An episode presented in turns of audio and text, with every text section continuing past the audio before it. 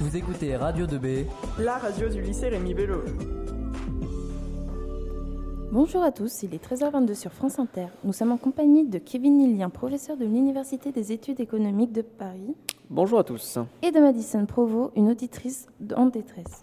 Bonjour, euh, je suis une élève de Terminal ES, le bac approche et j'ai pas très bien compris la notion de table de mobilité.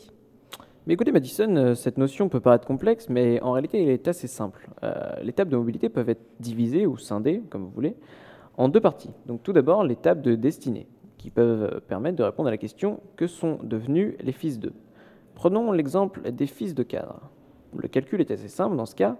Il suffit de faire le nombre de fils de cadre devenus ouvriers sur le nombre de fils de cadre à l'époque en question. Le tout fois 100. Euh, cette valeur était égale à 10% en 2015 et ces données se lisent en colonnes dans le tableau.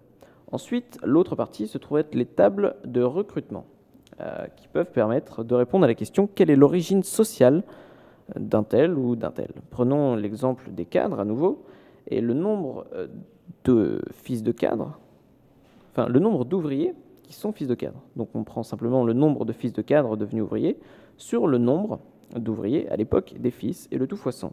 Cette donnée était cette fois-ci, cette valeur, excusez-moi, était cette fois-ci égale à 48% en 2015. Et ces données se listent en ligne. il faut noter toutefois que ces données peuvent se retrouver toutes deux dans le même tableau, mais ça ne change absolument rien à la lecture euh, du tableau. Voilà, j'espère vous avoir aidé.